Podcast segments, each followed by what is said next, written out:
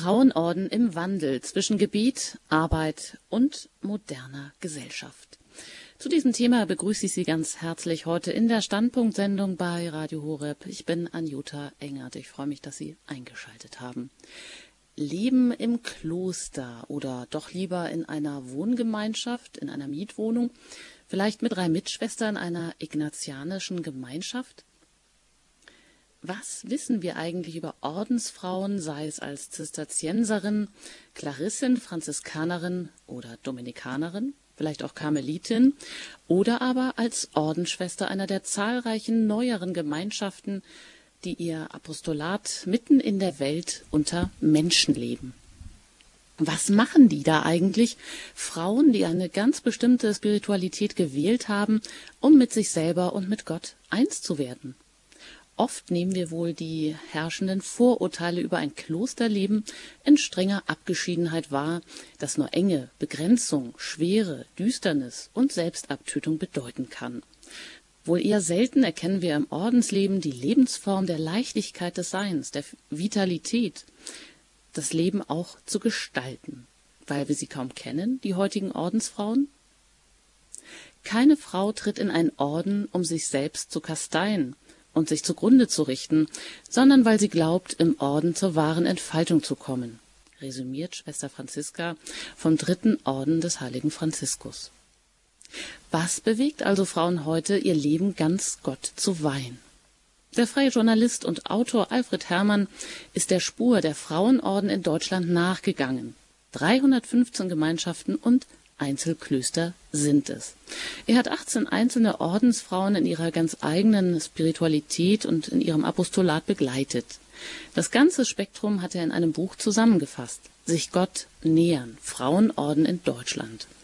Aber bei aller Begeisterung für die unterschiedlichsten Ordenswege bleibt auch die Tatsache bestehen, dass immer mehr Klöster in Deutschland leer stehen und die Zahl der Ordensmitglieder drastisch sinkt. Zwischen 1994 und 2014 ging die Zahl der Nonnen, also der Frauen, die wirklich dann in einem Kloster in Klausur leben, um mehr als die Hälfte zurück. Viele Klöster schließen sich zusammen, müssen ihre Stammsitze verlassen und zahlreiche ehemals vom Orden von Ordensgemeinschaften betreute oder unterhaltene Einrichtungen wie Krankenhäuser oder Pflegeheime müssen aufgegeben werden. Ja, ein schwieriges Thema, ein Thema, was auch eine große Vielfalt in sich birgt. Dazu darf ich jetzt ganz herzlich begrüßen Alfred Herrmann, mit dem ich verbunden bin, aus Berlin. Einen wunderschönen guten Abend an Sie. Guten Abend, liebe Hörerinnen und Hörer. Guten Abend, liebe Frau Engert. Da haben Sie etwas vorgelegt. Ja, etwas Komplettes könnte man sagen. Was hat Sie denn dazu bewogen, ein Buch zu schreiben, in dem Sie alle 315 Gemeinschaften und Einzelklöster in Deutschland zur Sprache bringen und dem Leser damit auch so eine historische und eine spirituelle und auf die heutigen Erfordernisse ausgerichtete, ja, sagen wir vielleicht Landkarte der Frauenorden auch mit an die Hand zu geben, Herr Herrmann? Da muss ich sagen, das Buch der, äh, über die Frauenorden hat einen Vorgänger. Zum Jahr der Orden 2015 erschien mein Buch Gott suchen über die Männerorden in Deutschland. Und da war es nur folgerichtig, danach auch äh, die Frauengemeinschaften etwas in den Blick zu nehmen. Aber entstanden ist die Idee für diese beiden Bücher schon früher. Mir ist aufgefallen, dass äh, die Vielfalt spiritueller Traditionen in unserer Kirche insbesondere in den verschiedenen Ordensrichtungen deutlich wird benediktinischen, augustinische, franziskanische, Karmel, äh, karmelitanische, ignatianische oder die vinzentinischen Gemeinschaften mit ihren Wegen und spirituellen Ansätzen sind jeweils entstanden als Antwort auf Herausforderungen ihrer Zeit. Aber heute stehen sie nebeneinander und bieten einer pluralistisch orientierten Gesellschaft ein vielfältiges Angebot von ganz unterschiedlichen individuellen Wegen, je nach den einzelnen Bedürfnissen der Menschen, die sich da wiederfinden können. Und ich glaube, das ist dann wirklich ein wahrer Schatz und fern aller Klischees vom bierbraunen Mönch und von der findigen Nonne aus dem Fernsehen, die man so kennt. Zudem hat mich interessiert, wie Ordensleute in meinem Leben, in meinem Alter meine ich, in meinem Alter, ich bin gerade 45 Jahre alt, heute in unserer modernen Gesellschaft ihren Weg gehen und Ordensleben prägen. Mhm. Einen ganzen Schatz, sagen Sie, den Sie da zusammengetragen haben. Und er hat auch einen Vorgänger, die Männerorden. Also schön, dass Sie sich auch den Frauen gewidmet haben. Das liegt dann nur in der Konsequenz. Und ja, sage und schreibe, zwei Jahre hat es dann auch gedauert, sich Gott zu nähern, zumindest in diesem Buch. Und da haben sie ja dann auch 18 Ordensfrauen ganz unterschiedlicher spiritueller Prägung begleitet. In ihrem Beten, in ihrem Arbeiten, in ihrem Leben für Gott und auch für die Menschen. Äh, an wen haben Sie denn gedacht, äh, dass Sie diesen reichhaltigen Schatz, diese faszinierende, vielfältigen Wege und Charismen zu Gott richten? Wer ist der äh, Leser, den Sie im Kopf gehabt haben? Gut, äh, das Buch richtet sich eigentlich an alle, die mehr wissen wollen, die das Angebot der spirituellen Vielfalt der Orden kennenlernen möchten. An alle, die Frauen kennenlernen wollen, die heute diesen Ordens, äh, diesen Weg, diesen alternativen Weg, Lebensweg eines Ordenslebens äh, beschreiten. An alle Leser, die sehen wollen, was äh, vielleicht anders ist als noch vor 30 Jahren, was sich verändert hat. Sie hatten es ja vorhin selber angesprochen, ähm, die Situation des Nachwuchses zum Beispiel. In äh, dem Buch sollen ähm, zudem nicht Klischees verfestigt, sondern sie sollen aufgebrochen werden. Klischees über Nonnen, über Klausur, über die Trennung von aktiven und kontemplativen Wegen. Hinter äh, diesen Wegen stehen Menschen. Menschen, die es sich, äh, die es zu kennenlernen lohnt. Und dazu lädt das Buch ein. Mhm. Sie haben gesagt, Sie haben auch ähm, ja einen eigenen eigenen ja Anregung gehabt oder Impuls gehabt, sich auch mit diesem Thema auseinanderzusetzen? Also sind Sie auch, vermute ich mal, ein spirituell suchender Mensch? Haben Sie je mit dem Gedanken geliebäugelt, Herr Herrmann, sich, also für sich selbst den Ordensweg zu wählen? Nein, äh, das habe ich, hab ich nie eigentlich. Also ich bin jetzt schon, schon sehr lange äh, Journalist im katholischen Bereich. Aber ich bin im katholischen Unterfranken bei Würzburg aufgewachsen. Und äh, Ordensfrauen und Ordensmänner waren dort in ihrer Vielfalt eine ganz selbstverständliche Lebensrealität. Allein in meinem Kindergarten oder in Schulen oder in Krankenhäusern. Da gab es das Augustinerkloster, da gibt es Benediktinerabteien im Umfeld oder die Oberzeller Franziskanerinnen, die Erlöserschwestern, die Ursulinen, die englischen Fräulein. Mich hat da schon immer wieder interessiert, was ist denn da der Unterschied zwischen all diesen Gemeinschaften? Beten die alle gleich oder beten die anders? Äh, warum wird der eine Benediktiner, warum der andere Franziskaner, warum die eine Ursulinin oder die andere Erlöserschwester. Was bewegt die Menschen, sich für einen solchen alternativen Lebensweg zu entscheiden und ins Kloster oder in eine Ordensgemeinschaft zu gehen? Was erfahren diese Frauen, diese Männer auf diesem Weg? Das ist in der Tat eine interessante Frage. Ähm, was äh, geht da eigentlich innerlich vor in den Menschen, die diesen Weg wählen? Also für Sie war das jetzt gar nicht fremd. Sie sagen, ähm, Sie sind selber in einem katholischen Milieu aufgewachsen. Sie haben auch ja. einige Zeit beim Bonifatiuswerk gearbeitet, bevor Sie sich selbstständig gemacht haben. Und ja, jetzt haben Sie also praktisch äh, die Vielfalt gesehen, selber erlebt, zum Beispiel die völlige ja. Abgeschiedenheit einer Zisterzienserin, aber genauso wie das Leben einer Klarissin in strenger Klausur. Ja, dann vielleicht ganz im Gegensatz zu einer Franziskanerin zum Beispiel, die radikal anders lebt, weil, wie Franziskus gesagt hat, nein, Entschuldigung, Franz von, von Assisi gesagt hat, also der Ordensgründer der Franziskaner, unser Kloster ist die Welt. Was hat denn diese intensive Beschäftigung mit so vielen Möglichkeiten, mit so unterschiedlichen Menschen, äh, die ein gottgeweihtes Leben führen wollen. Was hat das mit Ihnen gemacht, in Ihnen bewegt? Ja, Zunächst einmal, es war eine faszinierende Zeit, wirklich in, in all diese Bereiche auch äh, schauen zu können und mit den Frauen sprechen zu können und die Arbeitsbereiche zu sehen, äh, wie sie arbeiten oder wie sie beten oder eben auch einmal in einen Klostergarten zu schauen, äh, den man sonst nicht zu Gesicht bekommt, der ja wie ein kleines Paradies bei den Klarissin, Kapuziner Klarissinnen in den Senden aussieht. Es ist wunderschön.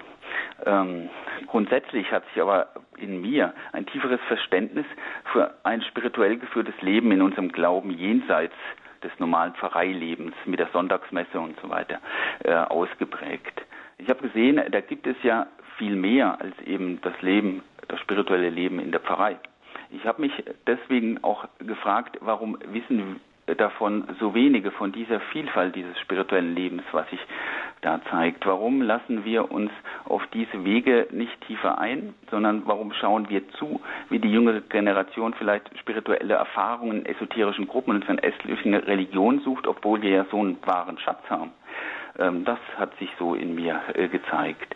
Wir haben selbst so einen großen Schatz bei uns, äh, der alles andere als altmodisch und unattraktiv ist, wie ich feststellen konnte, weil diese Frauen in meinem Alter also auch sehr aktiv es darlegen können, warum sie diesen Weg in unserer Zeit gehen.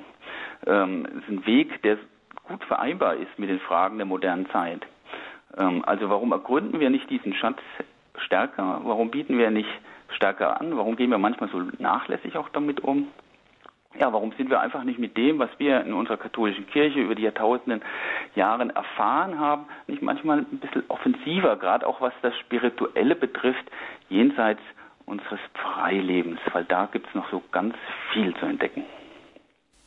Ja, dann machen wir uns doch ähm, hier und heute in der Standpunktsendung bei Radio Horeb mal auf den Weg. Frauenorden im Wandel zwischen Gebet, Arbeit und moderner Gesellschaft. Ich bin im Gespräch mit Alfred Hamann aus Berlin.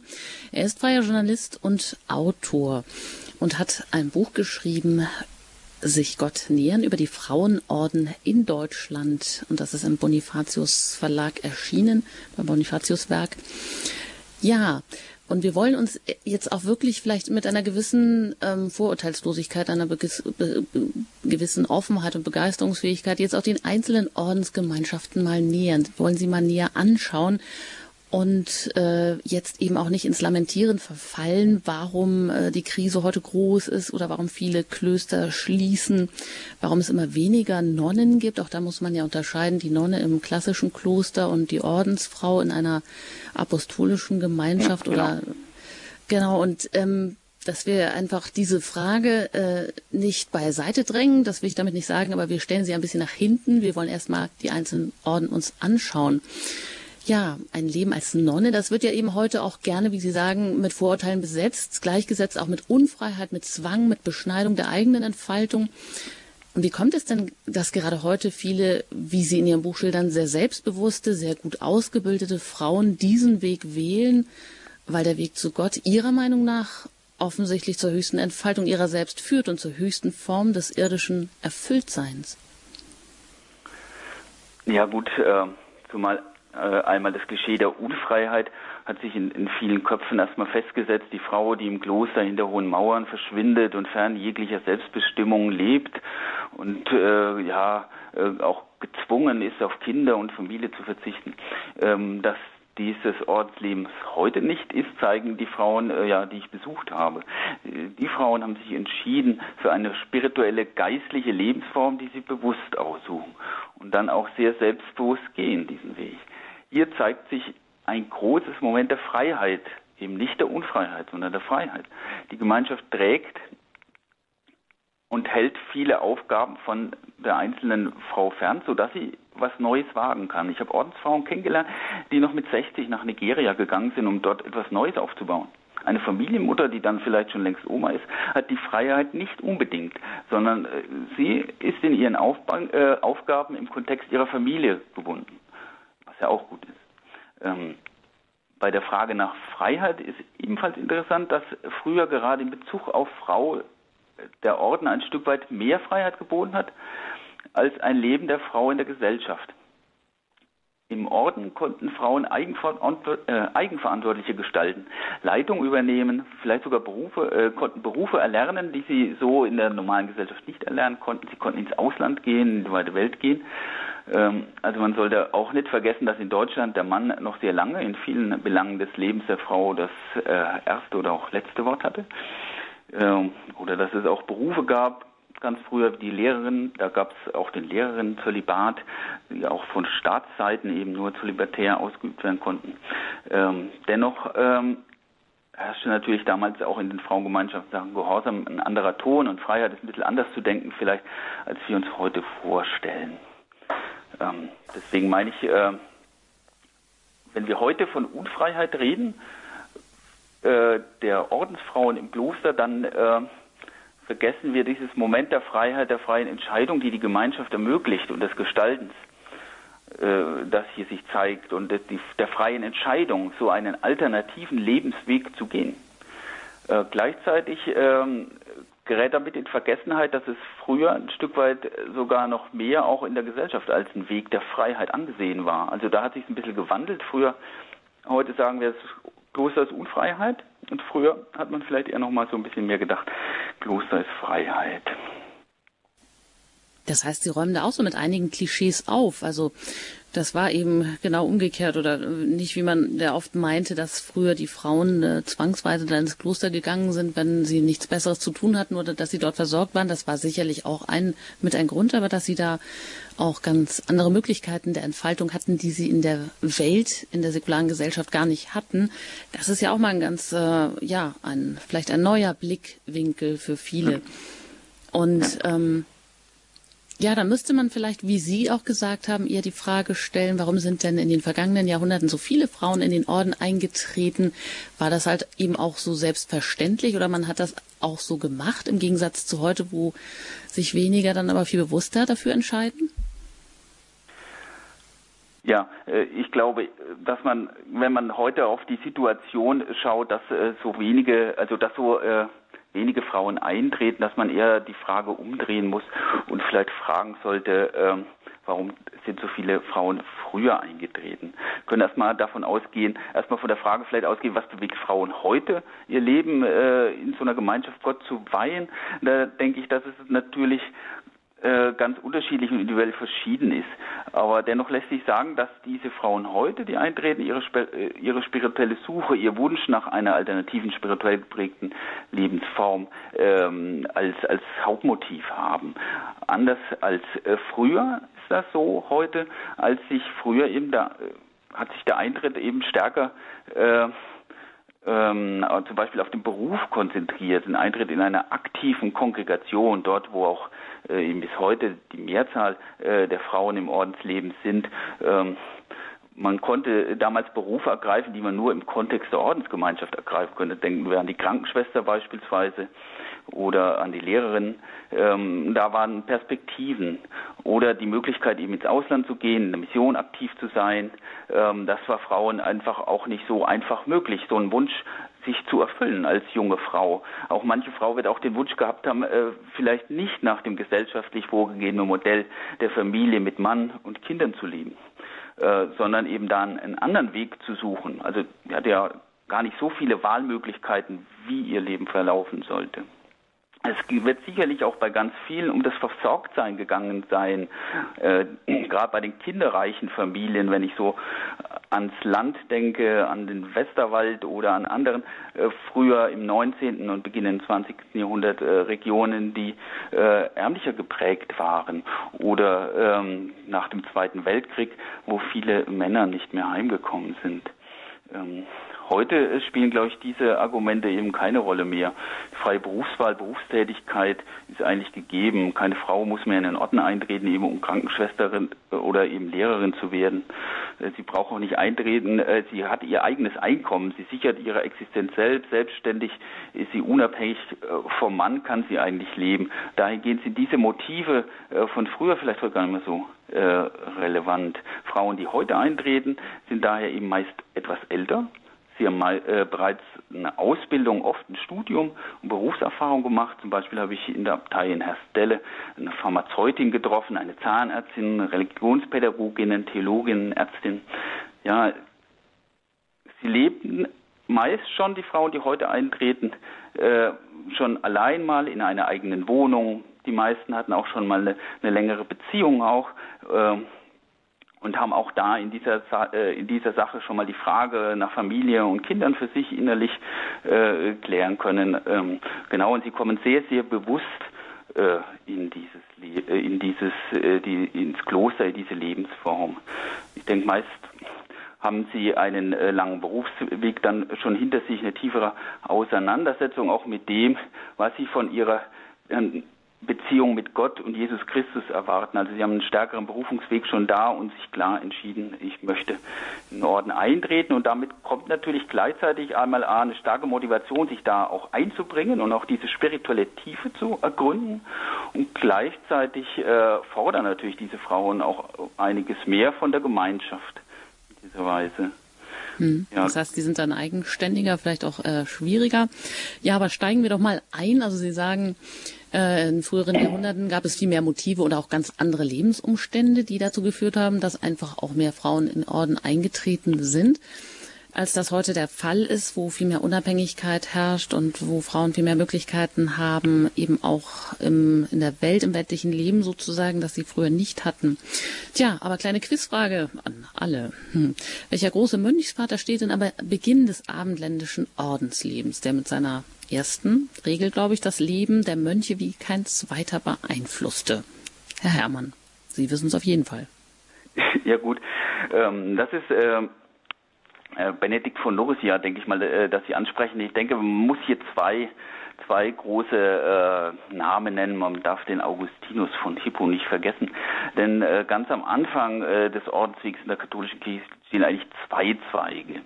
Der eine Zweig ist dieser äh, monastische Zweig, auf den ich gleich vielleicht noch äh, näher eingehen kann. Und der andere Zweig ist der gemeinschaftsorientierte, äh, der äh, die Gemeinschaftsregel von Augustinus von Hippo äh, folgt, äh, wo es drin heißt, ihr sollt ein Herz und eine Seele auf dem Weg zu Gott sein. Ähm, das ist Stück weit, da haben sich zwei verschiedene Gemeinschaftslinien bei den Männern wie auch bei den Frauen äh, schon in den ersten Jahrhunderten ausgeprägt. Einmal eben dieser monastische, am eremitischen ausgerichteten Weg, äh, wo äh, auf dem Weg setzt dann Benedikt von Nursia aus und zum anderen auf und zum anderen die Gemeinschaft der Kleriker an einer äh, Domkirche, die nach einer Regel leben wollten, aber in einer Gemeinschaftssituation.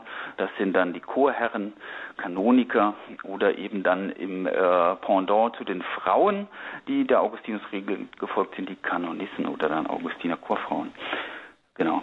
Aber sie hatten eben eigentlich nach dem, dem äh, großen äh, Mönchsvater Benedikt von Nursia äh, gefragt, der im 6. Jahrhundert mit seiner äh, Regel eben dieses monastische Leben manifestiert hat.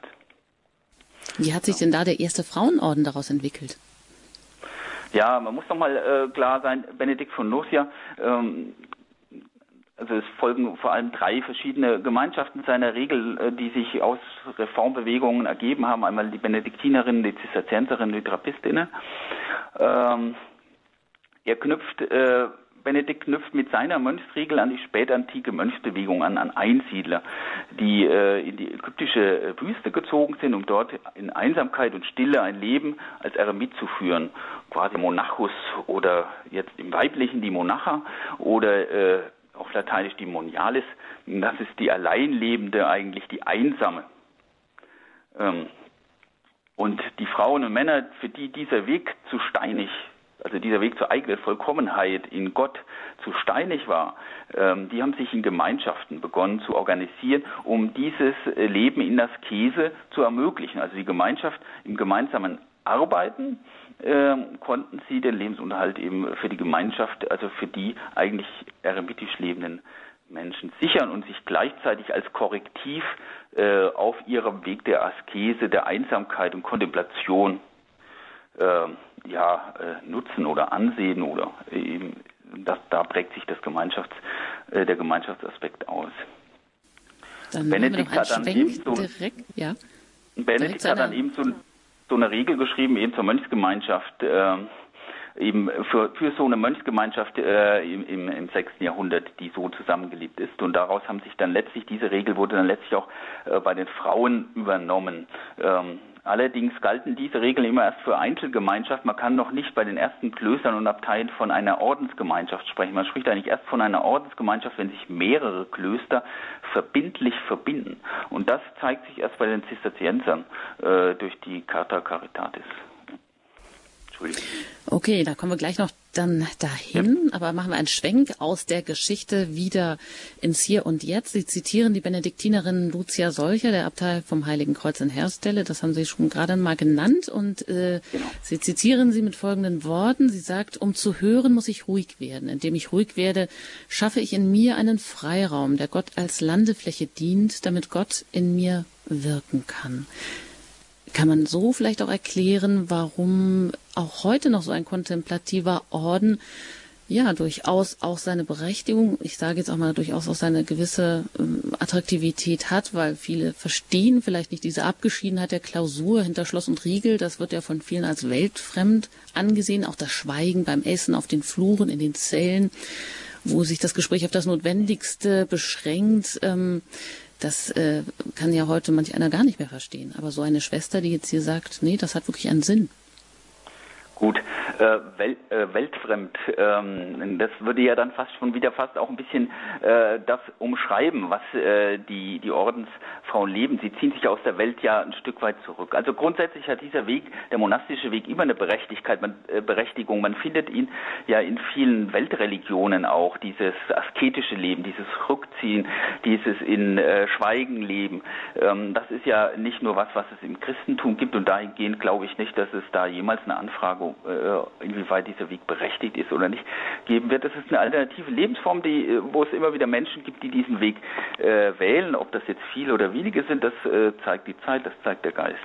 Ähm, grundsätzlich, ich habe die Schwester äh, Lucia Solcher in der Benediktinerin Abtei Heiligkreuz in Herstelle, das liegt an der Weser, besucht. Und sie hat eben auf äh, die Benedikt-Regel abgehoben und auf das Hören, mit dem äh, die Regel, äh, das Wort, mit dem die Regel eben äh, beginnt und hat daran äh, einen Weg nach innen beschrieben, eine Meditationsrichtung, nach innen äh, ruhig zu werden, um Gott in, äh, also um Gott zu begegnen und zwar nicht im Äußeren, sondern im Inneren, in sich selbst. Ähm, genau, das umschreibt sie da. Also dahingehend zeigt man, zeigt sich das Benediktinische nimmt bis heute eben Anleihen an diesem eremitischen Leben, wie ich es vorhin ein Stück weit beschrieben habe. Ähm, das eremitische Leben gibt es auch in anderen Religionen, dahingehend ist es berechtigt. Ähm, grundsätzlich äh, die Nonnen leben eben in einer Abtei, in die sie eingetreten sind und äh, dann auch bis zu ihrem Tod bleiben. So zeigt sich das im Benediktinischen. Sie leben die sogenannte Stabilitas Logi, also äh, äh Stabilitas äh, Logi, das heißt äh, die Beständigkeit. Sie wechseln nicht den Ort, wie zum Beispiel bei den Franziskanerinnen, die immer wieder auch das Kloster wechseln, sondern sie verbringen ihr ganzes Leben da. Dieser Rückzug in Klausur, das zeigt sich nicht nur als Rückzug hinter die Mauer, sondern das äh, ist eine Lebenseinstellung, die spirituell reflektiert ist, ähm, die sich auch dann zeigt, wenn eine moderne Benediktinerin heute auch für die Gemeinschaft im Supermarkt einkaufen geht, zum Beispiel, oder wenn sie im äh, Gästehaus ihre Arbeit verrichtet und so weiter und da in Kommunikation auch steht und auch spricht. Sie sagt klar, Klausur, äh, heißt ja, äh, man kann in Klausur leben und ganz schlimme Gedanken haben, also hinter der Mauer leben, ganz schlimme Gedanken haben, aber man kann auch mit Menschen sprechen und innerlich ganz ruhig und still sein. Ähm, was ist äh, da jetzt äh, der, der richtige Weg? Genau. Ja, klar. Das, ähm, das heißt also, Benediktinerinnen heute, sie leben diese kontemplative Spiritualität, wie Sie sagen, in einer Abgeschiedenheit, durchaus auch weltfremd, abgeschieden auch von der Welt, um sich genau auch dem Lob Gottes als zentrale Aufgabe widmen zu können, um überhaupt Gott Suche in Stille, in Einsamkeit möglich machen zu können. Wer das schon versucht im Leben, wird feststellen, wie schwierig das immer wieder ist. Stille und Einsamkeit als auch Momente überhaupt, um Gott finden zu können. Askese auch oder wie Sie auch beschreiben, dass Sie äh, das Wort Gottes eben auch immer wieder coin. Und ja. ich denke, allen gemein ist ja, äh, dass sie die evangelischen Räte befolgen, dass sie Gelübde der Armut, der Ehelosigkeit. Ja, aber vielleicht kann ich nochmal auf, den Rückzug äh, eingehen ja. nochmal. Also äh, das auch mal ein bisschen vielleicht bildhaft umschreiben, äh, die, was dieser Rückzug eben heißt. Ich hatte gerade die Klausur und die Lebenseinstellung besprochen, aber das Leben im Schweigen, ähm, das geht ja so weit, dass, dass die Ordensfrauen, also sie leben einmal in dem, dem benediktinischen Rhythmus, das ist ja sicherlich vielen Hörern bekannt, des Ora et Labora, et Lege, Bede, Arbeite und Lies. Ähm, dieser Wechsel zwischen äh, dem gemeinsamen Stundengebet der Psalmgesänge äh, und der Arbeit, äh, was den ganzen Tag strukturiert und durchzieht. Mindestens fünfmal treffen sie sich in der Kirche. Gearbeitet wird eben eigentlich so im Schweigen. Es wird auch im, im Schweigen gegessen. Man hört nur auf die Lesung des Tischlesers. Das ist vielleicht anders wie in einer augustinischen Gemeinschaft, wo man äh, ganz fröhlich spricht beim Essen und sich austauscht. Hier bleibt man im Schweigen, man hört die täglichen Zeiten der Meditation, die man sich nimmt, die äh, Zeiten des Schweigens in der Nacht, das Silentium Nocturnum, das mit der Komplet beginnt und bis zum Morgen andauert, der Rückzug in, der, in die Klosterzelle, ähm, die so ein Stück weit in Anlehnung auch an die Zelle der Eremiten zu verstehen ist. Also das ist tatsächlich der Ort auch der Gottesbegegnung, die Zelle des Eremiten, aber auch äh, das Innere wird letztlich auch zur Zelle, äh, in der diese Gottesbegegnung in dem kontemplativen Akt, den Sie ja vorhin auch in dem Zitat beschrieben haben, sich zeigt. Gleichzeitig gehen sie den Weg der sogenannten Lectio Divina. Das ist äh, die tägliche Schriftlesung, die benediktinische Frauen für sich in ihrer Abgeschiedenheit halten. Das ist eine Meditationsform, das ist kein reines Lesen. Das, sie sprachen auch eben von dem Wort Gottes Wiederkäuen. Ähm, dieser äh, Gedanke äh, manifestiert sich hier. Ähm, genau. Ja, da haben wir schon einfach mal den Gründer in den Blick genommen oder einer der ersten Strömungen des ersten Zweiges des monastischen eremitischen Ordenslebens, Benedikt von Nursia. Und gleichzeitig haben sie auch auf den zweiten Zweig abgehoben, den augustinischen Zweig des Ordenslebens, der auf Gemeinschaft angelegt ist, äh, wo Herz und Seele angesprochen sind. Ein Herz und eine Seele sollen sie sein, die sich diesem Orden anschließen. Ja, ich bin im Gespräch mit Alfred Herr Herrmann, er ist freier Journalist und Autor und hat ein Buch geschrieben über Frauenorden in Deutschland, sich Gott nähern. Gleich geht's hier weiter in der Standpunktsendung nach der Musik und dann wollen wir weiter gucken, welcher Orden sich als nächster Reformorden daraus entwickelt hat.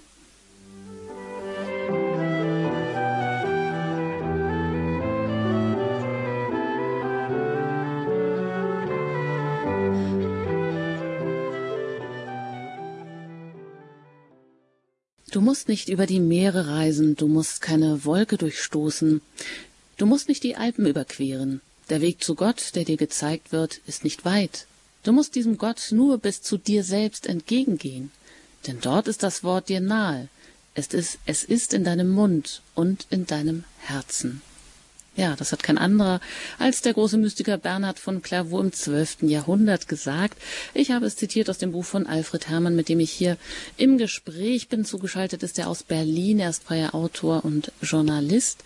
Und Sie haben hier eingeschaltet in der Standpunktsendung bei Radio Horeb zum Thema Frauenorden im Wandel zwischen Gebet, Arbeit und moderner Gesellschaft. Mein Name ist Anjuta Engert. Ja, das Zitat, das Sie da gerade gehört haben, wie gesagt, es stammt von Bernhard von Clairvaux. Was wollte der denn im 12. Jahrhundert reformieren? Da haben wir natürlich jetzt äh, sechs Jahrhunderte mal so ein bisschen übersprungen. Aber das ist dann, glaube ich, der nächste größere Ordenszweig, den Sie ähm, vorstellen. Und da sind ja dann auch die Zisterzienserinnen daraus hervorgegangen, Herr Herrmann. Das ist richtig. Ähm, die Zisterzienser und die Zisterzienserinnen sind ein Reformorden der Benediktiner. Das benediktinische Leben hat sich stark ausgeprägt ähm, und äh, war sehr erfolgreich. Ähm, das heißt, die Abteien wuchsen beispielsweise oder gerade die große Abtei in Cluny im Burgund in Frankreich entwickelte sich sehr stark. Die Mönche haben sich vor allem dem Lob Gottes äh, verpflichtet und äh, das Arbeiten äh, mehr oder weniger ausgelagert. Ähm, und äh, es war ähm, ein Stück weit sehr prunkvoll geworden. Das, lebten, äh, das lehnten die Zisterzienser Ende des 11. Jahrhunderts ab. Also eine kleine Gruppe von Männern, die sich gar nicht so weit weg von Cluny, auch in Burgund, in Citeaux, ähm, versammelt haben, um dort äh, neues benediktinisches Leben äh, zu führen, nochmal die Abgeschiedenheit nochmal stärker vorzuheben, die Arbeit stärker zu betonen, Land urbar zu machen, einfache Arbeit zu machen. Und äh, sie haben sich im Gegensatz zu den Benediktinern, die sich auf den Berg, das als Stadt auf dem Berge, äh, niedergelassen haben in den Tälern, äh, an den Quellen und äh, im eigentlich schwer zugänglichen Land. Zugäng äh, niedergelassen, um hier äh, mit der Arbeit nochmal äh, stärker nach vorne zu gehen. Und ähm, Sie haben ja auch dieses wunderschöne Zitat von Bernhard von Clairvaux, äh, der letztlich ähm, mit seinem Eintritt und mit seiner Entschiedenheit diesem, dieser äh, neuen äh, Gemeinschaft ähm, zu Erfolg ähm, äh, zu Erfolg geführt hat. Haben Sie zitiert, hier geht es nochmal um eine neue Form auch der Mystik. Sie hatten vorhin Schwester Lucia Solcher angesprochen aus Herstelle mit dem Zitat, eben eine Landefläche im eigenen Inneren für Gott zu schaffen. Das heißt, die Gottesbegegnung, und ich glaube, dass Sie da auch ein Stück weit natürlich auch die zisterzientische Liebesmystik von äh, Bernhard von Clairvaux äh, ähm, mit, äh, mit durchdacht hat, äh, dass man im Innern, im Gott, ähm, in seinem eigenen Innern Gott begegnet. Und in diesem Zitat, du musst nicht über die Meere reisen, du musst keine Wolke durchstoßen, du musst nicht die Alpen überqueren. Gott ist in dir, du musst in dich selbst hineingehen, um dich dort, äh, um dort äh, Gott zu treffen. Das äh, entspricht der Mystik der damaligen Zeit, die sehr äh, stark die Spiritualität ähm, der damaligen Zeit äh, geprägt hat. Mhm, aber nicht eben nur der damaligen Zeit, sondern Sie haben sich ja auch auf die Suche gemacht nach Zisterzienserinnen heute hier bei uns. Und ich zitiere da Schwester Thaddea, die aus, so ausdrückt vielleicht diese Leidens- und Liebes- und Leidensmystik der Zisterzienserinnen. Äh, sie sagt, wer einmal von Christus gekostet hat, der möchte mehr von ihm kennenlernen, der möchte eins werden mit ihm. Das hört sich gar nicht so weit entfernt von dem an, was eben dieser Reformorden der Zisterzienser als Gegenbewegung zu den Missständen der Benediktiner äh, vorhatte. Und er ja. hat ja dann auch diese Schule der Liebe gegründet. Also die haben Sie vorhin ja auch schon erwähnt. Ja, genau. Also grundsätzlich, wenn Sie jetzt ähm, Schwester Thaddea äh, lebt in der Zisterzienserinnenabtei Marienstern in äh, Panschwitz-Kuckau in, der äh, in der Lausitz. Es ist eine der ältesten Abteien, die äh, äh der Zisterzienserinnenabteien in Deutschland, die durchweg äh, ja mit einer Gemeinschaft belebt ist. Die existiert seit 1248 ähm, und sie spricht in dieser äh, Tradition natürlich. Gleichzeitig müssen wir sagen, dass Mystik ja auch heute Menschen auf der Suche sehr fasziniert und interessiert. Ähm, es ist äh, eben so, dass dieser Satz von, von Bernhard von Clairvaux, dass man eben nach innen gehen muss, dass man nicht die ganze Welt erobern muss, denke ich auch zu, heut, zu den Menschen heute äh, ganz gut passt, die auf der rastlosen Suche nach Glück und Erfüllung quasi äh, bis in den letzten Winkel der Erde äh, vorstoßen wollen oder eben sich auf neue äh, Religionen oder esoterische Wege begeben, um auch äh, durch Meditation im eigenen Innern äh, Erfahrungen zu machen.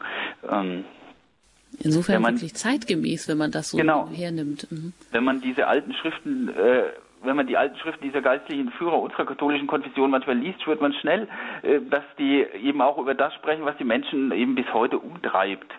Und diese Schätze bieten eigentlich eine Chance für uns, für diese suchenden Menschen. Und dass jetzt eine moderne, äh, jüngere Schwester wie Schwester Tadea ähnlich äh, diese Sätze reflektiert, wie er einmal von Christus gekostet hat, möchte mehr von ihm kennenlernen, möchte eins werden mit ihm, auf diesem, sich auf einem mystischen Weg zu begeben, ist dahingehend gar nicht äh, äh, aus der Zeit gefallen, sondern eine, eine definitiv klare äh, Situation auch für die heutige Zeit, dass Menschen sich auf solche Wege machen. Ähm, ja. Wenn wir jetzt gerade auch von diesen Orden sprechen, nehmen wir da auch noch mal durchaus die Benediktinerinnen, dann die Zisterzienserinnen. Ja. Wo leben sie denn heute in Deutschland noch und wie ist das Verhältnis der ja der Klöster und der Nonnen? Also gibt es da schon auch wirkliche Einbrüche? Ähm, wenn Sie jetzt äh, Benediktinerinnen und äh, Zisterzienserinnen ansprechen, da möchte ich ganz kurz nochmal eben auf die auf die äh, Kata Caritatis äh, zurückkommen. Ähm, die Zisterzienserinnen verstehen sich äh, mit den Männern, mit den Zisterziensern zusammen als ein Orden. Das ist bei den Benediktinerinnen etwas loser gestaltet. Dort gibt es lose Kongregationen ähm, mehr oder weniger lose äh, Verbünde von, von, von Klöstern, während die Zisterzienser tatsächlich Zisterzienserinnen äh, sich als Orden verstehen, weil diese Klöster stärker sich unter eine Regel beziehungsweise unter einheitliche Vorgaben ähm, äh, begeben.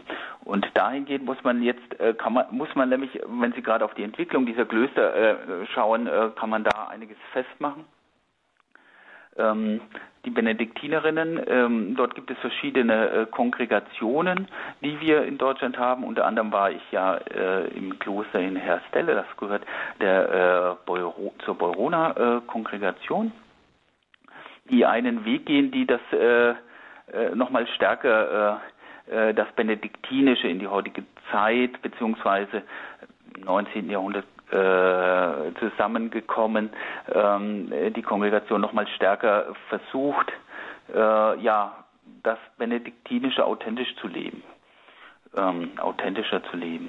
Es gibt äh, Verbunde, äh, Kongregationen, äh, wo sich vor allem auch die sehr alten Abteien, die auch die Säkularisation überlebt haben, äh, zeigen. Beispielsweise äh, ganz faszinierend ist die Abtei St. Walburg in Eichstätt.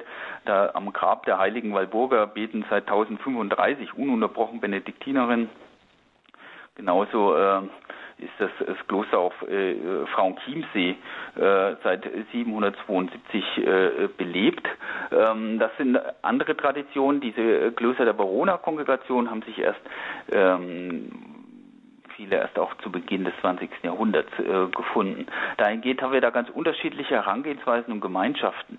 Ähm, gerade auch, wenn Sie fragen, wie geht es mit der Überalterungsstruktur um? Natürlich gibt es auch da äh, äh, ähm, einen Rückgang der Ordensfrauen, dadurch, dass eben weniger eingetreten sind und früher eben ganz viele Frauen eingetreten sind. Das, die Gründe hatte ich ja vorhin benannt.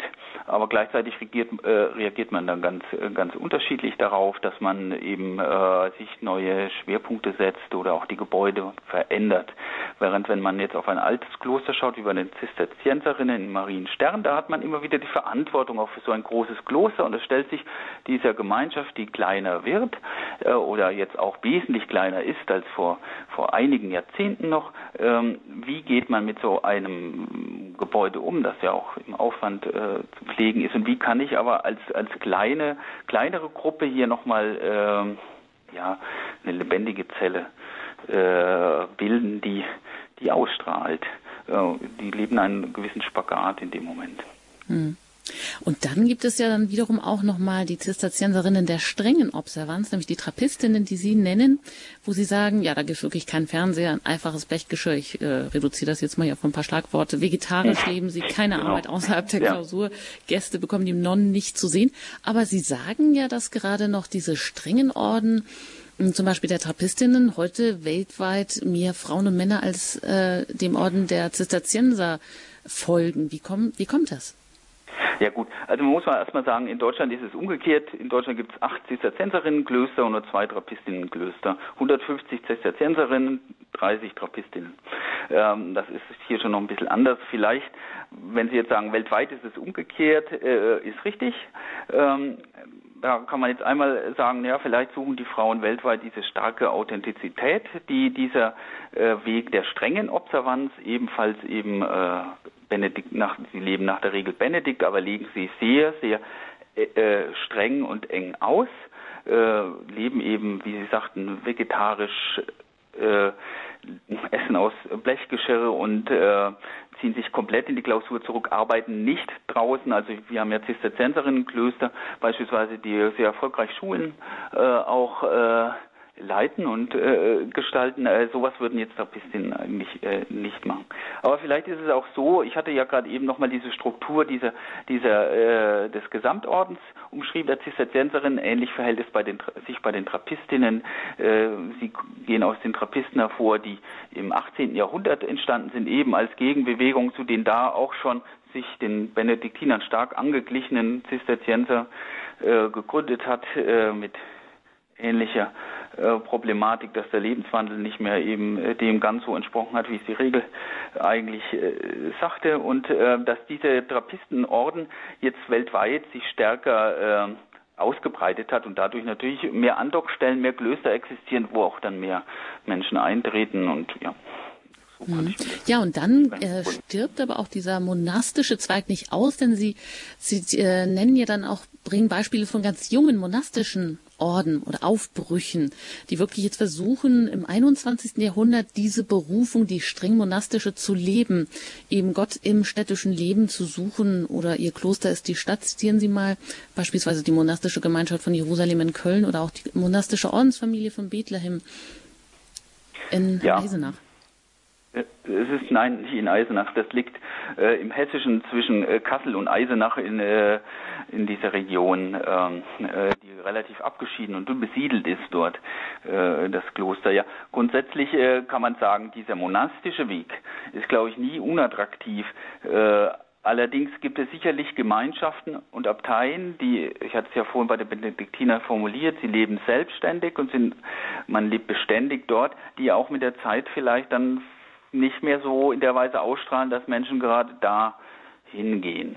Ähm, gleichzeitig sieht man eben neue Aufbrüche, wie eben äh, die monastische Ordensfamilie von Bethlehem der Aufnahme Mariens in den Himmel und des heiligen Brudos, so wie sie eigentlich heißt, zwischen Kassel und Eisenach, die in völliger Abgeschiedenheit da äh, in den letzten zehn Jahren ein eigenes neues Kloster aufgebaut hat.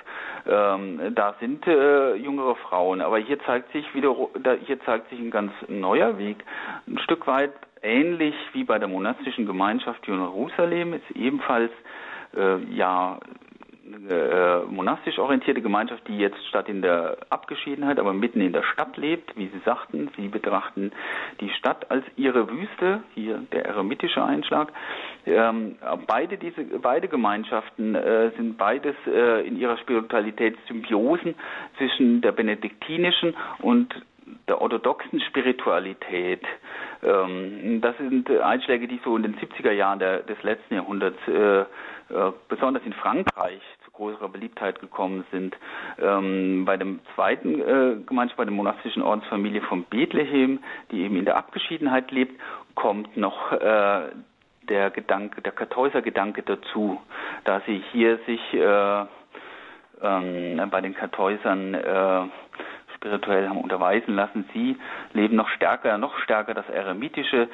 Sie haben sich eigene, in diesem Kloster eigene äh, Kartausen quasi eingerichtet für die Ordensfrauen, äh, die da ein eremitisches Leben in Abgeschiedenheit leben, die nicht mal in Gemeinschaft essen, sondern nur sonntags äh, als Abbild des eucharistischen Mahls äh, gemeinsam essen, die äh, sich ähm, nur begrenzte Gesprächszeiten unter der Woche auflegen und sonst äh, für sich alleine arbeiten, für sich alleine äh, ganz äh, zurückgezogen in ihrer Kartause, in eigener eigenen Kapelle auch beten und die ähm, zu einzelnen Stundengebeten Gebeten am Tag dann auch äh, in der Kirche zusammenkommen. Es ist sehr beeindruckend, wenn man dieses Gebet sieht. Es ist ein Besuch wert dort. Äh, man kann auf der Besuchertribüne dem äh, der äh, morgendlichen äh, Lautes folgen, äh, weil äh, da zeigen sich plötzlich eben nicht dass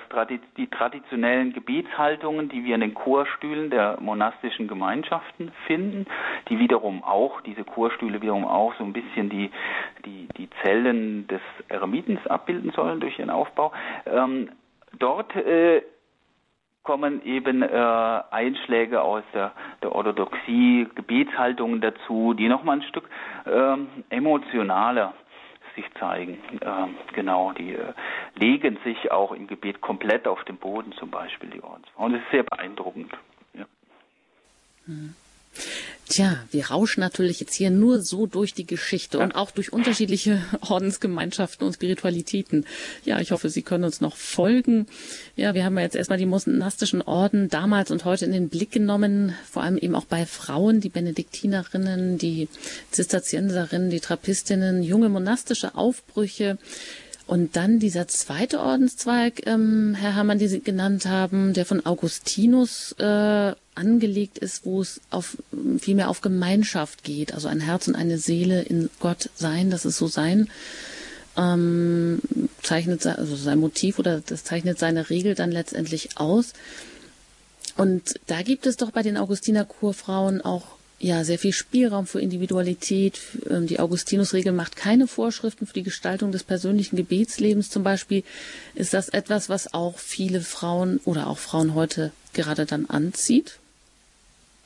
Ja, es ist also eine freiere Regel und dahingehend haben es eben nicht nur die Augustiner Kurfrauen, die Augustinusregel, sondern mehrere Gemeinschaften, neue Kongregationen, die sich im, im 19. und 20. Jahrhundert gegründet haben, haben sich dieser Regel angenommen. Aber es gibt auch ähm, traditionelle Gemeinschaften, die aus der Beginenbewegung äh, des 14. Äh, Jahrhunderts hervorgegangen sind, wie die Zelitinnen äh, die auch der Augustinus-Regel folgen und auch die Dominikanerinnen, wie äh, die Dominikaner auch folgen äh, der Augustinus-Regel.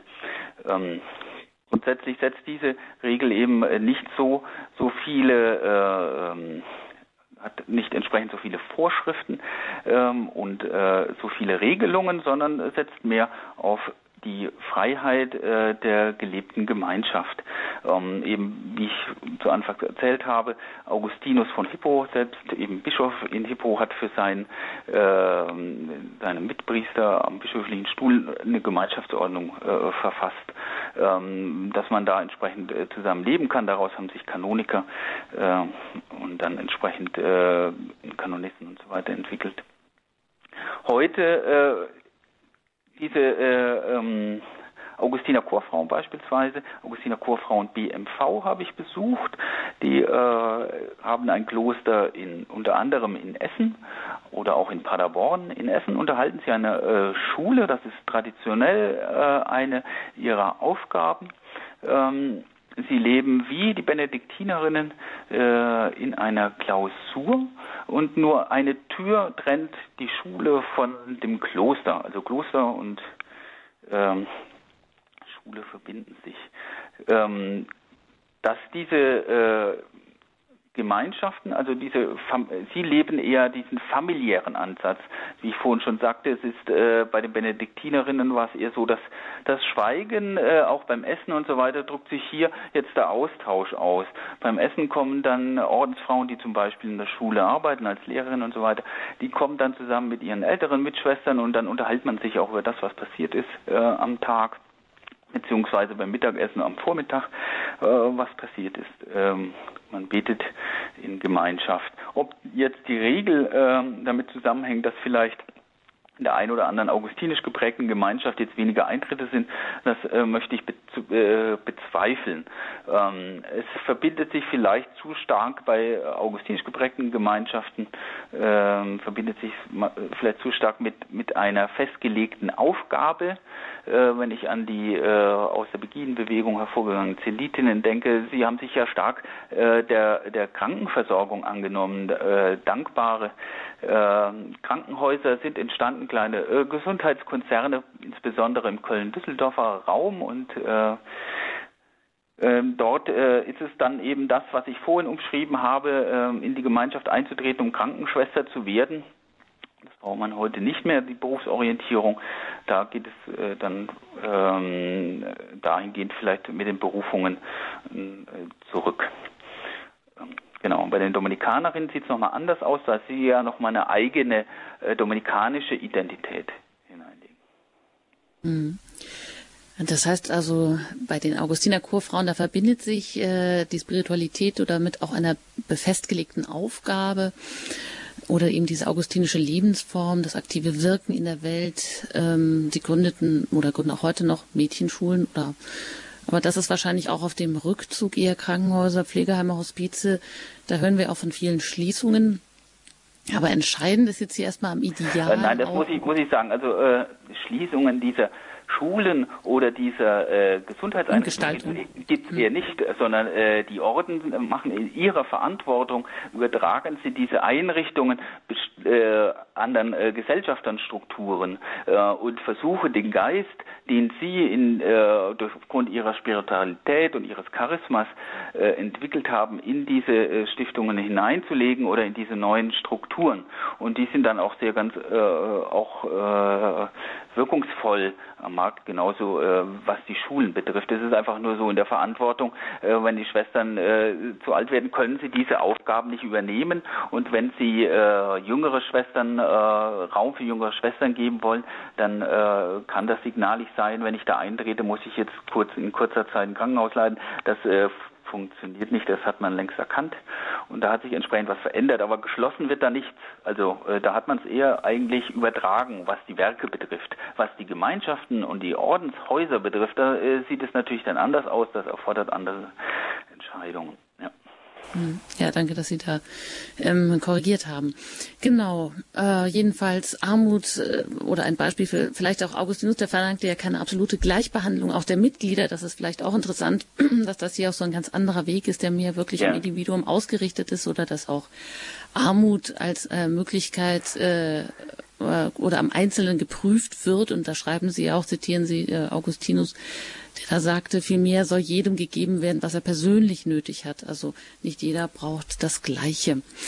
Ja, wir sind hier mitten in den Frauenorden in Deutschland, die im Wandel begriffen zwischen Gebet, Arbeit und moderner Gesellschaft hier bei Standpunkt bei Radio Horeb. Ich bin im Gespräch mit Alfred Herrmann. Er hat sich diesem Thema intensiv gewidmet, in, innerhalb von zwei Jahren äh, viele Orden aufgesucht, viele Frauenorden. Ein Buch ist daraus entstanden, sich Gott nähern, Frauenorden in Deutschland, bei Bonifatius erschienen.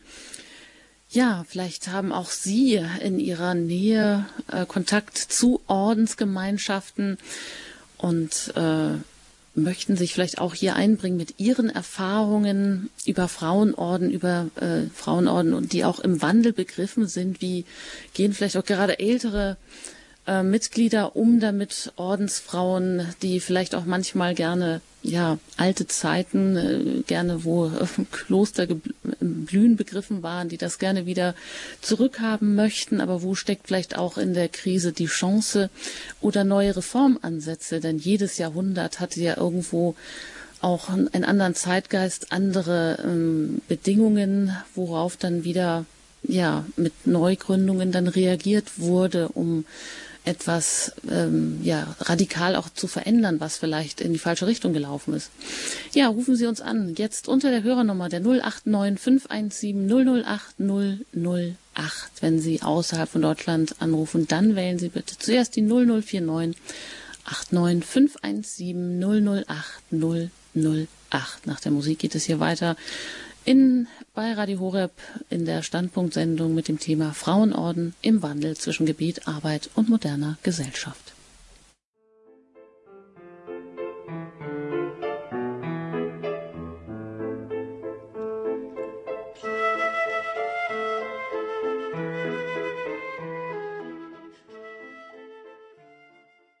Sie haben eingeschaltet in der Standpunktsendung bei Radio Horeb Frauenorden.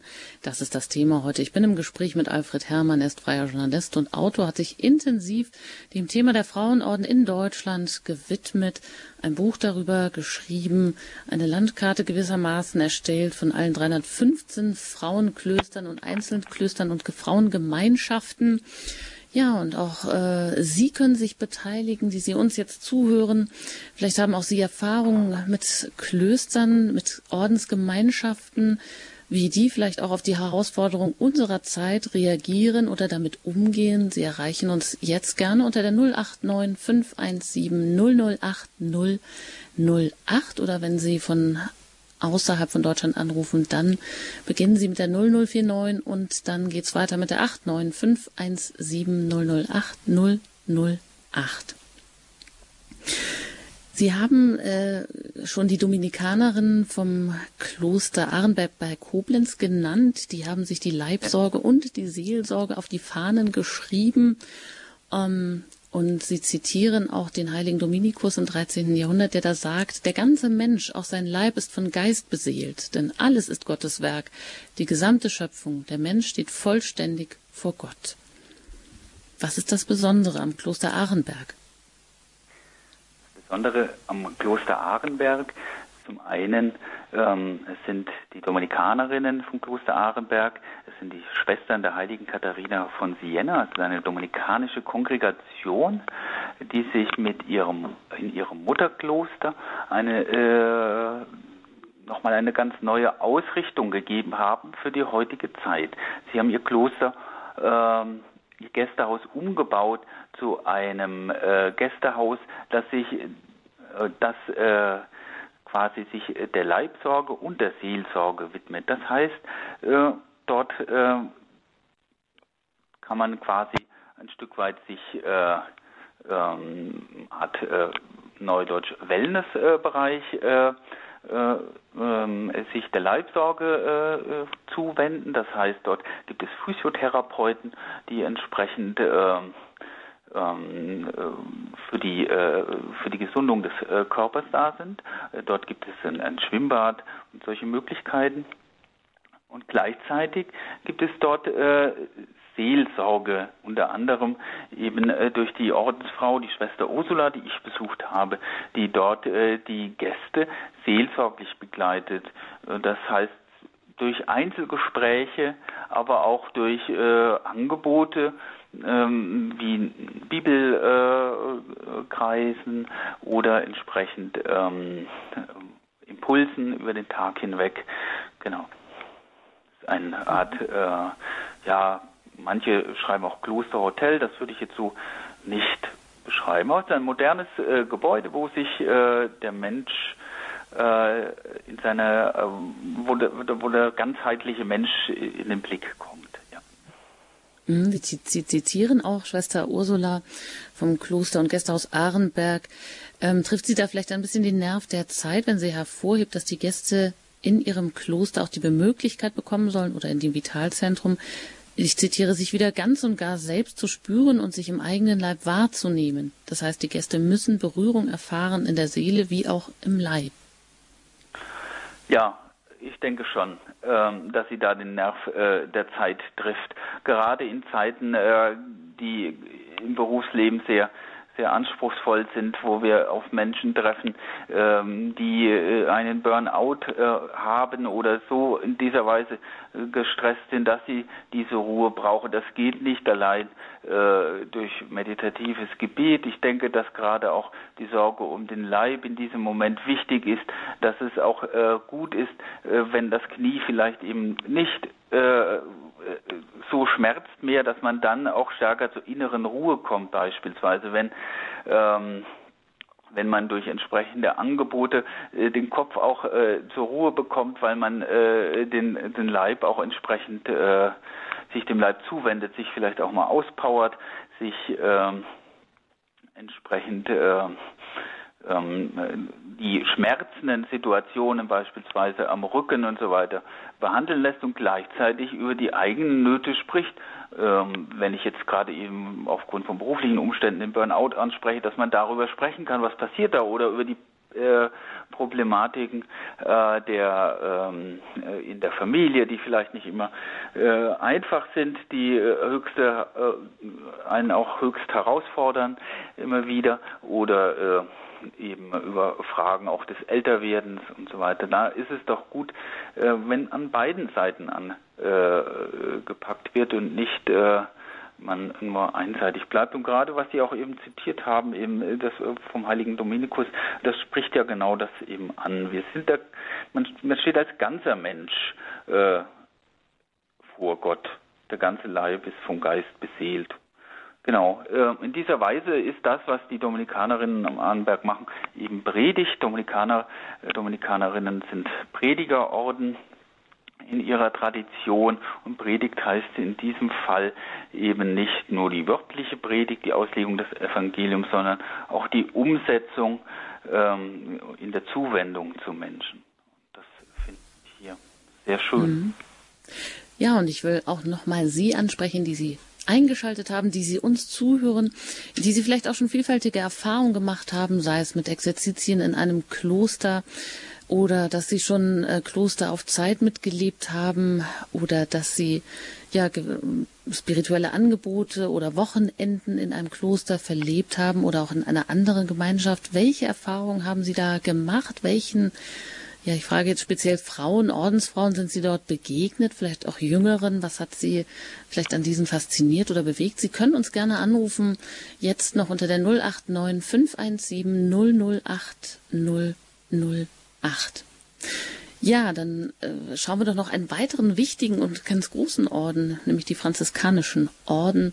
Ja, da gibt es ja ähm, ganz, ganz viele. Das ist ja ein undurch äh, undurchdringliches Dickicht, könnte man fast sagen. Und auch da haben sie eine Schwester besucht, Schwester Juliana, die zitiere ich halt hier einmal, äh, die sagt, Franziskus ist auf die Aussätzigen zugegangen, auf die Ausgegrenzten, auf die, vor denen die Menschen Angst hatten. Er hat sie als Menschen, als Person wahrgenommen, ganz ohne Scheu.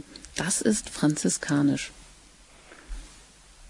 Ja, ähm, genau. Sie zitieren hier Schwester Juliana. Äh, von der Dienerin der Heiligen Kindheit Jesu. Ähm, das ist ein äh, franziskanischer Drittorden, die sogenannten Oberzeller Franziskanerinnen. Bei äh, Würzburg liegt das Mutterhaus dieser Kongregation. Und Schwester Juliana ist eine junge Schwester, die sich engagiert in einer Gemeinschaftsunterkunft für Asylbewerber.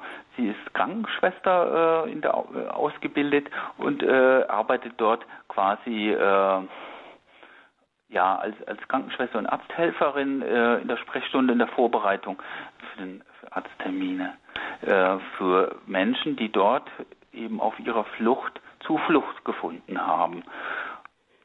Und in dieser Weise ist es eben voll franziskanisch, wie sie es interpretiert. Sie hat auch äh, über ihre Ordensgründerin, das ist Antonia Werr, äh, eine Gründerin, der Gründerin dieser Kongregation. Ich will kurz gleich dazu noch etwas sagen, aber sie zitiert, äh, zitiert sie äh, hier noch einmal genau, was sie, was ihre Gemeinschaft damit meint. Ich möchte es kurz vorlesen. Antonia Werr gab uns mit auf dem Weg, überall dort, wo die Menschenwürde in Trümmern liegt, den Menschen eine rettende Hand zu reichen, uns berühren zu lassen von ihrer Lebenswirklichkeit und zu versuchen, die Menschenwürde des Einzelnen zu stärken. Hierin sieht sie ihre Aufgabe. Ähm, genau, die franziskanischen Gemeinschaften, Sie sagten, es ist ein fast undurchsichtbares äh, Dickicht. Äh, das würde ich jetzt nicht ganz so sagen. Es sind 40, mehr als 40 Gemeinschaften in Deutschland, das ist richtig, Kongregationen, die äh, im Laufe des 19. und 20. Jahrhunderts gegründet worden sind oder äh, tatsächlich, es gibt auch äh, wenige Gemeinschaften, die bereits äh, im 14. Jahrhundert entstanden sind, äh, die sich dann über eine äh, klösterliche Situation, die dann den Frauen vorgeschrieben worden ist, äh, bis äh, ins 19. Jahrhundert weitergelebt haben und dann im 19. Jahrhundert wieder ihren ursprünglichen äh, Gedanken aufgegriffen haben und aktiv in die Welt gegangen sind, ähm, weil es ab dieser Zeit eben als Kongregation möglich gewesen ist, für Frauen aktiv in der Welt zu wirken. Und deswegen gibt es so viele äh, aktive äh, franziskanische Frauengemeinschaften, genauso wie es aber auch einen kontemplativen Zweig, die Klarissen, gibt, die in, in anderer Weise äh, lebt. Was heißt denn eigentlich äh, diese Kongregationen, die sich da im 19. und 20. Jahrhundert herausgebildet haben? Was bedeutet das genau? Inwieweit war das dann wieder so ein radikaler Einschnitt? Und gab es dann auch so einen Gründungsboom ganz neuer Orden? Was hat sich denn da verändert? Ja, also grundsätzlich äh, ist kirchengeschichtlich sind da zwei Dinge zu sagen. Einmal ist um 1800 die, die Säkularisation, damals kam das Ordensleben in Deutschland fast vollkommen zum Erliegen. Äh, das ist eine ganz besondere Situation. Damals äh, sind Kloster aufgelöst worden und es gab nur noch ganz, ganz wenige Klöster, die als Aussterbeklöster überlebt haben oder mit einer besonderen Aufgabe bedroht waren. Äh, und dann erst äh, Mitte äh, der ersten Hälfte des 19. Jahrhunderts begann ein neuer Aufschwung des Ordenslebens und daraus folgend ein Ordensboom, der jetzt äh, so langsam äh, eben zu Ende geht, äh, gerade im Bereich der Frauenorden, die sich im äh, gerade im sozialen Feldern engagiert haben. Und das ist der zweite kirchengeschichtliche Aspekt, den ich hier noch äh, anbringen wollte. Es war gar nicht so einfach für Frauen aktiv in der Welt zu wirken. Das war eigentlich in der Kirche ein Männerprivileg. Und ähm, es gab immer wieder Bewegungen im Laufe der Kirchengeschichte, dass Frau, auch Frauen raus wollten, sagen, wir wollen uns doch den Armen zuwenden. Wir wollen nicht in Klausur leben, sondern wir wollen aktiv sein Unsere Klausur ist die Straße, sagen die Vincentinerinnen beispielsweise, die im 18. Jahrhundert entstanden sind äh, und äh, oder äh, die im 17. 18. Jahrhundert entstanden sind und die äh, sagen, und die, die sich eine ganz eigene Form gegeben haben, äh, die letztlich äh, gar keine Ordensgemeinschaft war. Und das ist das Ähnliche eben auch bei den Kongregationen. Kongregationen waren damals nicht, äh, als sie entstanden sind im, im 19. Jahrhundert als Ordens Gemeinschaften identifiziert worden, sondern eben als äh, Kongregation, weil da in diesem Feld Frauen nicht in Klausur lebten und sondern eben in die Welt gegangen sind und dort äh, Menschen geholfen haben. Und äh, direkt am Menschen äh, dran waren. Es ist eine ganz spannende Geschichte eben der Frauenorden, weil es gerade ab dem 16. Jahrhundert immer wieder Bewegungen gab, zu sagen, warum ist es nicht möglich für Frauen, äh, aktiv zu sein. Ähm, da gab es beispielsweise eben Angela Merici, die Gründerin der Ursulinen, oder insbesondere Maria Ward, die sagte eigentlich, äh, ich möchte einen, einen ignatianischen Frauenorden, das Pendant zu den Jesuiten gründen. Ähm, das war ihr aber letztlich untersagt. Daraus entstanden dann erstmal die englischen Fräulein, ein Schulorden, eben äh, ähnlich der Ursulinen und ähnlich der äh, Augustiner Chorfrauen BMV, die zur ähnlichen Zeit entstanden sind, äh, die ähm, Schule und Klausur durch eine Tür eben miteinander verbinden konnten, Aufgabe und ähm, klösterliches Leben. Ähm, dieser Gesamt äh, nach draußen zu gehen, was die Vincentinerinnen ähm, äh, machen konnten, das äh, hat sich ähm, eben nur durch eine andere Form realisieren lassen. Und Kongregationen im 19. Jahrhundert sind dann so eine andere Form. Und äh, da seit dieser Zeit sind Frauen aktiv in der Welt unterwegs und das heißt äh, Ordensfrauen, das heißt, sie sind in, vor allem damals in der Krankenversorgung, in der Versorgung von Alten und Armen auf dem Land, eine ganz wichtige Frage im 19. Jahrhundert in Zeiten der Industrialisierung gewesen, im Gesundheitssystem, die Bildung der Mädchen, Mädchenbildung, Schulbildung, Kinderbetreuung, das waren alles Aufgaben, die sie quasi äh, von alleine ergeben haben, auch für die, äh, für die Gemeinschaften und die sie sich sehr, sehr verdienstvoll angenommen haben und wo sie auch sehr, sehr starke Professionalisierung hineingebracht haben, ähm, die zu Entwicklungen geführt haben, die wir heute in den ganzen professionellen Situationen, das Gesundheits- äh, und Schulsystem und Betreuungssystem äh, ja, dann auch wiederfinden. Und wie würden Sie sagen, also diese ganzen neuen Ordensaufbrüche, Ordensfrauen, die aktiv sind in der Welt, ähm, wie äh, haben die größere Überlebenschancen, wenn man so auf die Herausforderungen der heutigen Zeit schaut? Oder wie begegnen Sie diesen Herausforderungen im Gegensatz jetzt zu vielleicht diesen klassischen strengen Klöstern in Klausur? Ja, die klassischen strengen Klöster in Klausur, es wird immer gern zwischen kontemplativ und aktiv hier unterschieden an dieser Stelle. Ähm, eben die Kongregation, das sind die Aktiven, die gehen in die Welt. Ich habe vorhin am, ganz am Anfang versucht zu erklären, äh, dass die heutige Frau, die heute in den Orden eintritt, immer eine spirituelle Grundlegung möchte. Das ist gerade insbesondere auch in den franziskanischen Gemein äh, Gemeinschaften auch nochmal äh, schön zu spüren, weil es ja hier auch diese äh, franziskanische Spiritualität gibt. Also eine Frau, die eintritt, äh, sucht heute, sagt nicht nur, ich gehe jetzt da in Orden, weil ich das und das dort tun kann, also aktiv in die Welt reingehen, weil das kann sie auch ohne äh, Ordensgemeinschaft. Ähm, und sie geht auch nicht mal unbedingt rein, nur um zu sagen, voll kontemplative Situation, sondern Gebet und Aktion durchdringen sich gegenseitig in diesem Fall. Und das ist Herausforderung für diese aktiven Gemeinschaften natürlich nochmal stark, ihr, ihr Apostolat, ihr Charisma nochmal mit dem, ihrer spirituellen Grundlegung zu verbinden, ihre Gründerinnen und, und Gründer. So ist es eben jetzt wieder mit Blick auf franziskanische Gemeinschaften. Ich hatte von 40 Gemeinschaften gesprochen. Da hat natürlich auch die eine oder andere Gemeinschaft ihre Aufgabe erfüllt. Ähm, jetzt bleibt dann da die Herausforderung, wie kann aktives franziskanisches Ordensleben künftig aussehen? Das ist eine ganz, ganz spannende Frage, die sich die Gemeinschaften auch sehr äh, stark stellen und äh, wo diese Ordensfrauen äh, äh, von denen ich gesprochen habe, äh, so im mittleren Alter natürlich jetzt durch ihr Leben auch entsprechend richtungsweisend sind. Wie, wie, wie zeigt sich das? Sie leben eben dann nicht mehr in klösterlichen Gemeinschaften, sondern in, in kleinen, äh, im Mutterhaus, sondern in kleinen Gemeinschaften, vielleicht in Mietswohnungen äh, Schwester Juliana in Oberzell, die ich besucht habe. Dort gibt es äh, die älteren Schwestern, die im Mutterhaus leben und sie selbst leben in einem kleineren Gebäude, die jüngeren Schwestern in einer kleineren Gemeinschaft, um dort äh, die Spiritualität zu verbinden, die sie aus dem Franziskanischen in der heutigen Lebenswelt sehen. Genau, und diese Wege gibt es äh, dort nebeneinander, andere Gemeinschaften ähm, unterhalten eben kleine Wohnungskonvente in Städten, wo jüngere und ältere Schwestern zusammen sind. Aber Sie sprachen gerade nochmal von den aktiven Gemeinschaften, die Überlebenschancen. Ich hatte eben äh, gemeint, Sie müssen sich auf ihre eigene spirituelle Grundlegung äh, besinnen, was sie auch sehr aktiv tun und äh, wo es eben Gemeinschaften gibt, wo es sich zeigt, da ist die Aufgabe erfüllt. Das ist auch eine sehr dankbare äh, Situation gewesen, weil sie es sehr stark gelebt haben, die Gemeinschaften.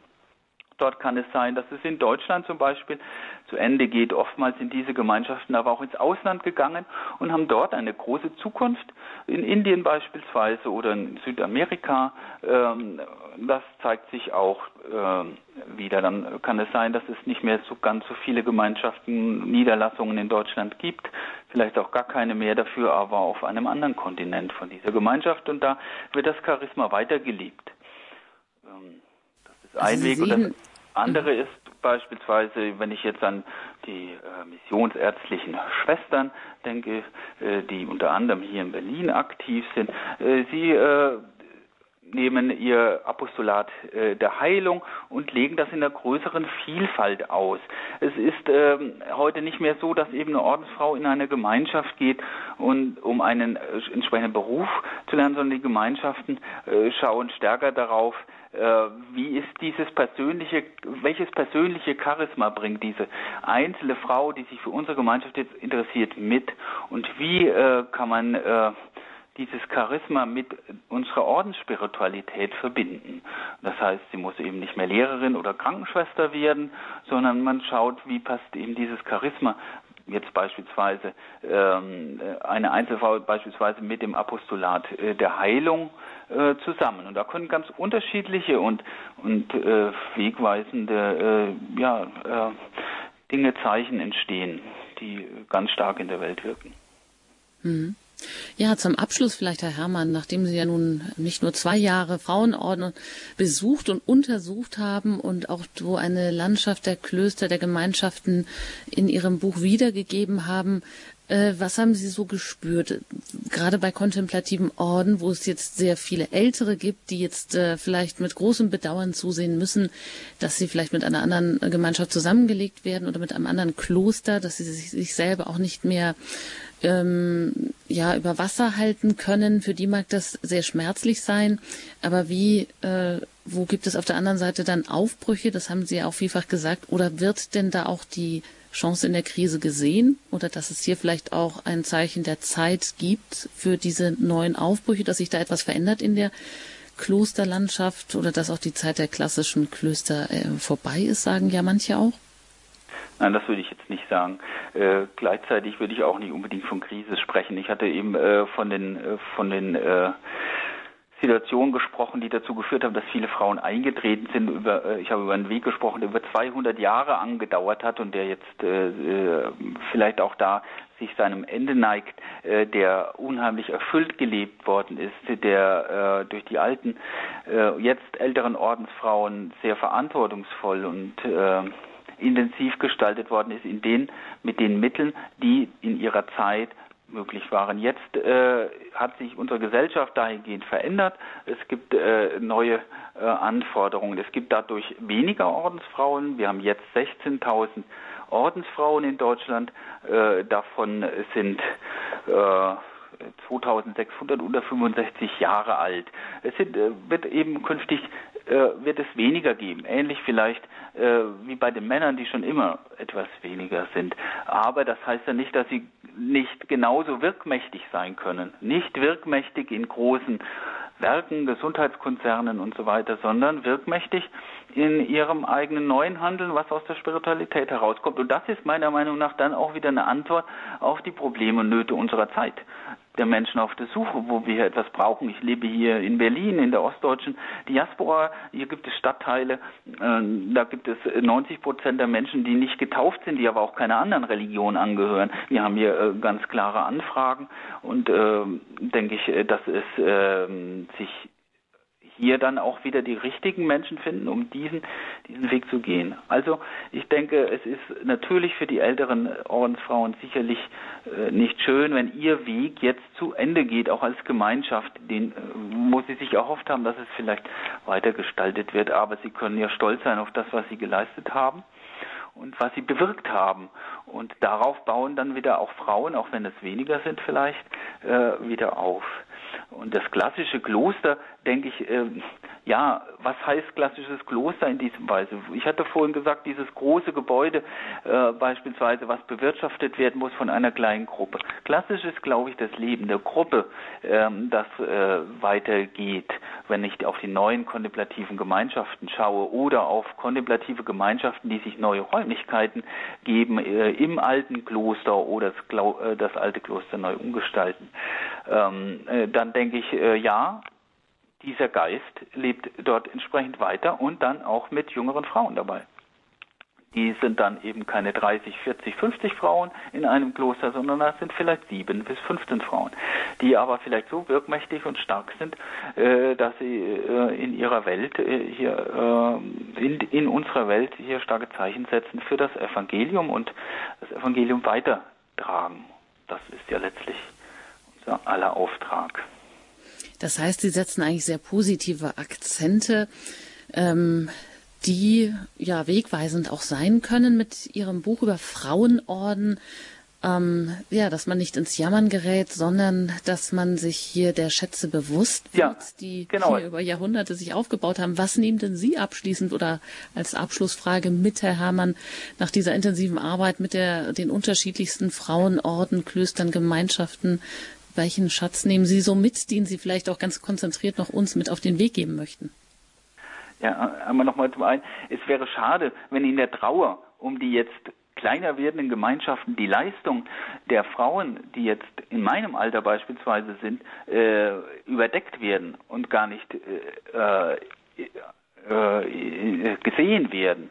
Ähm, das wäre eine nicht gute Entwicklung. Ähm, deswegen denke ich, dass man äh, die, äh, diese Ordensfrauen, die jetzt in der Welt stehen, durchs Gebet beispielsweise äh, zu Hause selbst unterstützen kann auch, äh, dass man äh, anfängt, sie wahrzunehmen, wie sie Ordensleben äh, äh, interpretieren, wie sie in der Stadt, in der man selber lebt, wie sie über Glauben äh, sprechen und wie es da weitergeht. Ich selbst kann mitnehmen eben diese unzählig vielen Eindrücke dieser doch sehr bewundernswerten Frauen, die ähm, in einer Spiritualität leben, die sehr viel, äh, die Spiritualitäten leben, die sehr vielfältig sind. Ich könnte jetzt beispielsweise in meine Gemeinde mit hineingehen und, und, und äh, diese unterschiedlichen Wege der Spiritualität einmal vorstellen. Vielleicht gibt es da etwas, wo sich die Gemeinde daran anschließen kann, wo sich auch vielleicht auch etwas für die Einzelspiritualität ergibt. Vielleicht das Gebet der liebenden Aufmerksamkeit aus der ignatianischen Spiritualität selbst einzuüben am Abend das äh, ist vielleicht schon mal ein Aspekt. Und äh, dadurch die Vielfalt zugänglicher zu machen, äh, auch für die Menschen, die auf der Suche sind, auch in unserem Verein. Ja, vielen Dank, ähm, Herr Herrmann, dass Sie sich hier die Zeit genommen haben, dass Sie uns Ihre Erfahrungen, Ihre Schätze, die Sie da auch entdeckt haben, weitergegeben haben zu ihrem Buch Sich Gott nähern, Frauenorden in Deutschland, bei Bonifatius erschienen. Ich wünsche Ihnen weiterhin alles Gute auf Ihrem Weg und dass Sie das auch weiter so positiv weitergeben können, was da auch an spirituellen Schätzen in diesen einzelnen Ordenswegen steckt. Vielen Dank und alles Gute Ihnen. Ich danke Ihnen auch. Dankeschön, liebe Hörerinnen und Hörer. Guten Abend. Ja, auf Wiederhören. Machen Sie es gut. Und an dieser Stelle noch der Hinweis. Sie können, wenn Sie nicht alles mitgehört haben, diese Sendung im Podcast-Angebot noch einmal ähm, sich herunterladen, da entdecken und auch äh, suchen, ob Sie da noch andere interessante Sendungen finden auf unserer Homepage.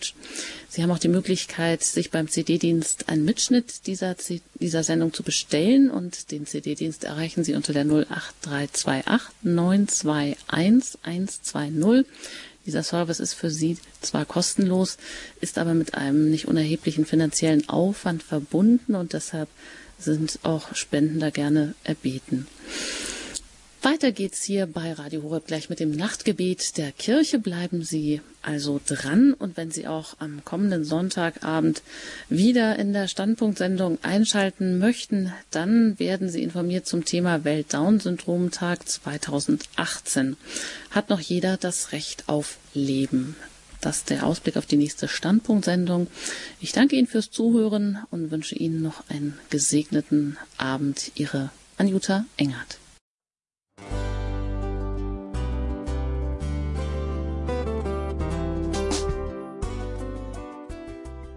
Liebe Zuhörerinnen und Zuhörer, vielen Dank, dass Sie unser CD- und Podcast-Angebot in Anspruch nehmen. Wir freuen uns, dass unsere Sendungen auf diese Weise verbreitet werden. Dieser Dienst ist für Sie kostenlos. Für uns ist er allerdings mit einem nicht unerheblichen finanziellen Aufwand verbunden. Deshalb sind wir für jede Spende dankbar. Alle Bankverbindungen unserer Spendenkontos können Sie über unsere Homepage horeb.org unter dem Menüpunkt Spenden einsehen. Dort besteht auch die Möglichkeit, online zu spenden. Natürlich nach den neuesten Sicherheitsstandards. Sie können diese Informationen auch bei unserem Hörerservice unter der Telefonnummer 08328 921 110 erfragen. Ich wiederhole die Rufnummer 08328 921 110. Vergelt's Gott für Ihre Unterstützung. Ihr Pfarrer Kocher.